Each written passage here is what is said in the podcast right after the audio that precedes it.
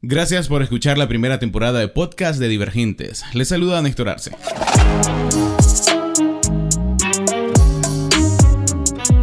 En este capítulo les contaremos cómo el país, que se decía era el más seguro de Centroamérica, ha pasado a ser un escenario donde cada vez más son frecuentes los asesinatos con armas de guerra, los robos con intimidación y existe más presencia de bandas criminales un fenómeno que ha sido empeorado por la doble crisis económica que acarrea Nicaragua desde 2018 y agravado por la pandemia de COVID-19. La historia nos la cuenta Maynor Salazar. Entonces ahí lo golpean, le parten un ojo, un pata de un ojo, le, fracturan el cráneo, lo puñalean, aparte que lo puñalean, este, lo amarran, él convulsiona, el que habla es Bismarck Sandino. Está relatando la golpiza que sufrió su hijo Oscar durante un asalto en Managua el pasado 31 de julio. del cráneo, eh, tiene alrededor de 32 pulgadas en la parte derecha, en forma de, luna, de, media luna, que sale desde la, desde la parte frontal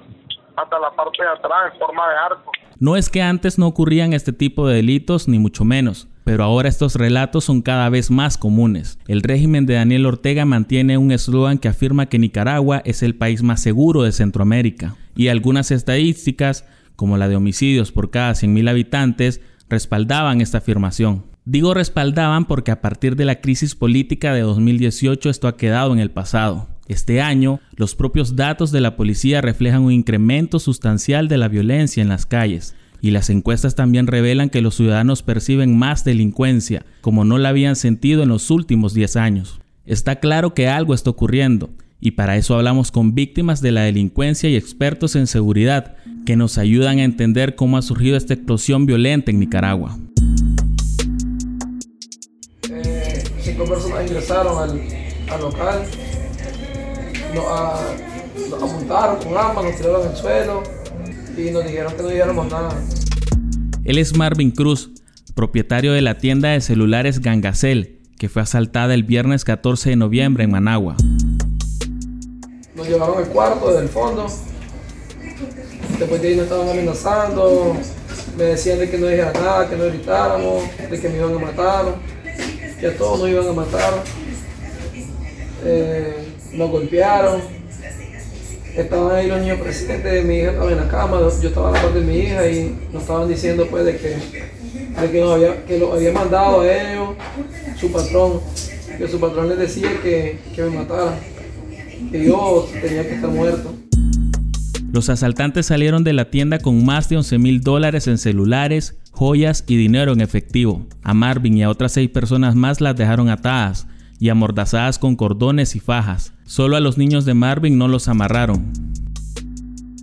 Este caso sirve para mostrar el incremento de la delincuencia en este año en Nicaragua. Tiene las tres características. Fue un robo con intimidación cometido por una banda criminal que utilizó armas de fuego. Los datos de la policía muestran que los robos con intimidación han aumentado en más del 70% en comparación con el año pasado. Las incautaciones de armas de fuego se han duplicado. Hasta agosto, 22 bandas delincuenciales fueron desarticuladas. Esto quiere decir que se quebraba a casi una banda por semana. Estas estadísticas fueron obtenidas después de una exhaustiva búsqueda de información en las notas de prensa policiales. Les vamos a informar el resultado del enfrentamiento a la delincuencia durante el periodo comprendido del, del lunes 4 al domingo 10 de mayo del año 2020. 86 delincuentes presos por delitos de peligrosidad. Escuchando cada conferencia como esta, que la policía realiza todos los lunes y que después publica en su página web, es que se recogieron los datos. A estas conferencias los periodistas no son invitados, es prácticamente imposible que algún comisionado dé información al respecto. La policía más bien acosa a los periodistas que han revelado y continúan denunciando los abusos que cometen desde la crisis de abril de 2018. Hay que aclarar que la policía fue señalada de cometer crímenes de lesa humanidad durante las protestas. El Departamento del Tesoro de Estados Unidos la sancionó como institución y a varios de sus comisionados más relevantes. Pero no crean que nos estamos desviando del tema, porque precisamente la degradación de la policía es una de las causas del incremento de la violencia. Eh, la policía que se ha convertido en un aparato de represión más que en una institución eh, de, prevención del delito y de la violencia y de protección, digamos, este, a los ciudadanos y, a sus bienes. Entonces, es una policía que eh, ha eh, cambiado completamente su misión y, su, y sus funciones más importantes por unas este, acciones de, de naturaleza política. Ella es Elvira Cuadra, una de las investigadoras más acuciosas sobre seguridad pública en Nicaragua. Lo que ella explica es que la policía, en lugar de proteger a sus ciudadanos, se ha convertido en una institución que obedece las órdenes de la pareja en el poder, Daniel Ortega y Rosario Murillo. Desde la crisis de 2018 ha estado más pendiente de reprimir a opositores que de brindar seguridad y prevención en las calles. Además de la falta de profesionalismo de la policía, los expertos señalan que otro de los factores es la crisis económica. La riqueza del país ha caído 14.1% en los últimos tres años. Para los economistas, significa que Nicaragua ha entrado en una depresión económica. Los índices de pobreza han retrocedido a niveles de hace seis años. Los últimos datos oficiales del Banco Central de Nicaragua indican que el 33.5% de los ciudadanos con condiciones para trabajar están en el desempleo. Del porcentaje que tiene empleo, el 46% está en condiciones de subempleo, es decir, que trabajan menos horas de las que podrían y reciben un salario menor al mínimo. A esto se suma que un 15.7% trabajan pero no reciben un salario, sino que solo obtienen una ayuda en alimentos o alojamiento. En esta situación se encuentra 6 de cada 10 nicaragüenses. Todo esto forma un cóctel que los expertos consideran que está aumentando la delincuencia en las calles. Incluso el nivel de violencia que existe puede provocar confusiones que deriven en asesinatos. Para que se pueda entender mejor este punto, vamos a regresar a la historia de Oscar Sandino, el joven vapuleado que su padre Bismarck nos relataba al inicio de este episodio que mi hijo andaba practicando en una comparsa que queda en la 14 de septiembre, ¿verdad? Después de la práctica, este, estuvo con unos amigos reunidos, ¿verdad? Eso le dio más o menos un tiempo como de entre las diez y media, diez de la noche. Oscar, hijo de Bismarck Sandino, se fue con sus amigos a otro barrio cercano, la Nicaragua. Ahí algunos de ellos se despidieron y él siguió caminando solo porque es un barrio que conoce desde que era pequeño. En ese lugar comenzó su martirio. A él lo asaltaron, pero cuando él sale en la huida, que después que lo asalta, el que lo asalta no lo, no lo voltea ni nada, le, roba solo la chinela y un dinero, no, dinero no, una cadenita. Él sale desorientado y llega a parar a un callejón. Ahí es cuando unos hombres que estaban tomando licor en las aceras del barrio lo confunden con un ladrón. Ahí lo logran agarrar y lo golpean. Pero uno de los primeros golpes que le dan a él es con un tubo que dice la policía que tuvo por un tubo galvanizado de aproximadamente 25 pulgadas. Entonces él dice que después de ese golpe él ya no se acuerda de nada. Y lo comenzaron a golpear hasta fracturarle el cráneo. Le, y ahí, ah bueno, ahí él pierde celular y dinero.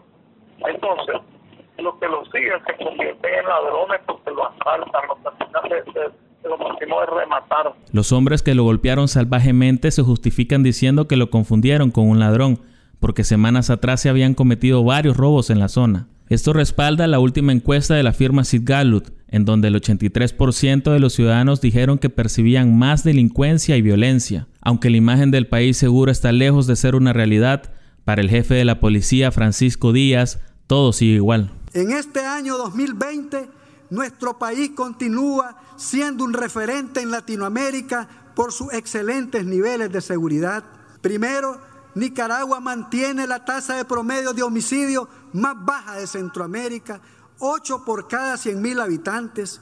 No tenemos maras o pandillas. No existen carteles, células, bases y pistas clandestinas del narcotráfico. Lo del país más seguro de Centroamérica surge por un informe anual que publica Naciones Unidas, basado en homicidios por cada 100.000 habitantes, donde Nicaragua tenía hasta 2017 índices bajos si se compara con países como Honduras, Guatemala o El Salvador. Pero si se compara con otros países menos violentos como Costa Rica, las estadísticas son similares. no se puede asegurar la seguridad o la inseguridad de un país a partir de un solo indicador. Homicidios por 100.000 habitantes. Porque como te decía, eso conduce a errores metodológicos, errores políticos y errores en la toma de decisión. Habla Roberto Cajina, especialista en temas de seguridad y gobernanza. Él dice que los datos de este año de la policía muestran luces sobre lo que está pasando. Como todo país, Nicaragua tiene un núcleo poblacional de delincuentes. Pero ese núcleo poblacional de delincuentes estaba dividido en dos.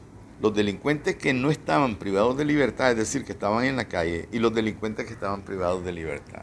Y a esos dos grupos se les agrega un tercer grupo, que son los paramilitares, cuando cesó la, etapa violenta de, de, la represión, de asesinatos, de secuestros, de tortura, etc., y se quedaron virtualmente en el desempleo. Y que sin trabajo sin los 200, 600, 800 o 2000 córdobas diarios que le daban durante la etapa de la represión, entonces tuvieron que buscar gente que tenía un relativo grado de base social, gente que sabía, conocía el manejo de armas, sabía manejar armas y que se muestran claramente en lo que las redes sociales y ustedes, los periodistas, ah, reportan.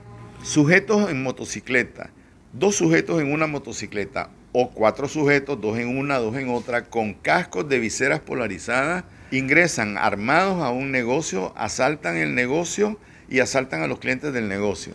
Ese es el modus operandi de estos nuevos delincuentes comunes, es decir, los viejos para, los, para, lo que llamamos los parapolicías. Los parapolicía o paramilitares de los que habla Cajina son un grupo de armados por el régimen de Ortega. Ellos aplacaron las protestas de 2018 a punta de balazos y provocaron el mayor baño de sangre en el país en tiempos de paz. A pesar de las pruebas irrefutables que existen en su contra, ninguno de sus miembros ha sido condenado por los centenares de delitos que cometieron porque son protegidos por el Estado. Algo de esto se muestra en la golpiza que sufrió el joven Oscar Sandino, de 21 años de edad. Se ha involucrado a los secretarios políticos de ahí, de, la zona de la Nicaragua. Ellos han buscado el aval político del frente para hacer creer de que uno, mi hijo ladrón, y dos, nuestra posición política, que somos azul y blanco, porque tampoco lo voy a negar, Sí, sí. Este, nosotros, nosotros somos agresores, somos golpistas. Bismar Sandino acusa de asesinato frustrado a los dos hombres que golpearon a su hijo y que se encuentran detenidos bajo el régimen de casa por cárcel. Ahora teme que se politice el caso. Los vecinos nos han dicho nosotros que ellos son simpatizantes del frente y que anduvieron eh, tirando balitas, entonces ellos se amparan en eso. Uno de los acusados se opuso a que la policía lo capturara y se burla de la policía y les dice de esta manera, me vale verga que me echen preso.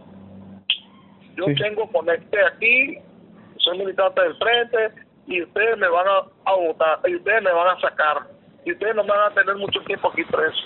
Precisamente las liberaciones políticas son una de las preocupaciones de los ciudadanos. En la última encuesta de Sid Gallup, los consultados atribuyen los altos índices de criminalidad a las masivas liberaciones de presos comunes.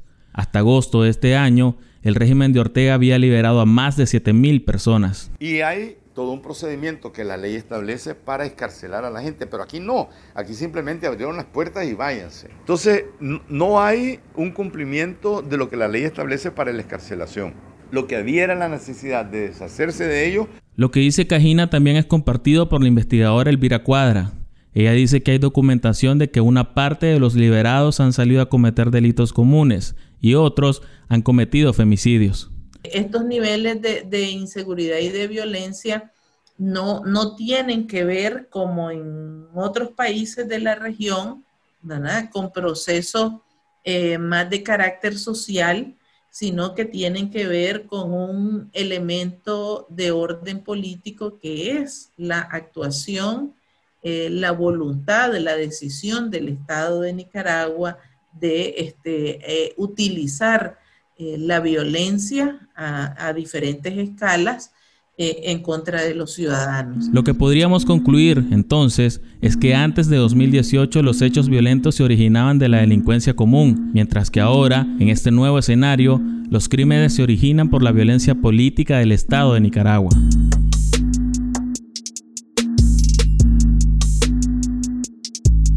Gracias por escuchar este episodio de esta temporada de podcast. Les invitamos a descubrir más historias en divergentes.com, seguirnos en redes sociales y compartir con amigos y familiares nuestro contenido.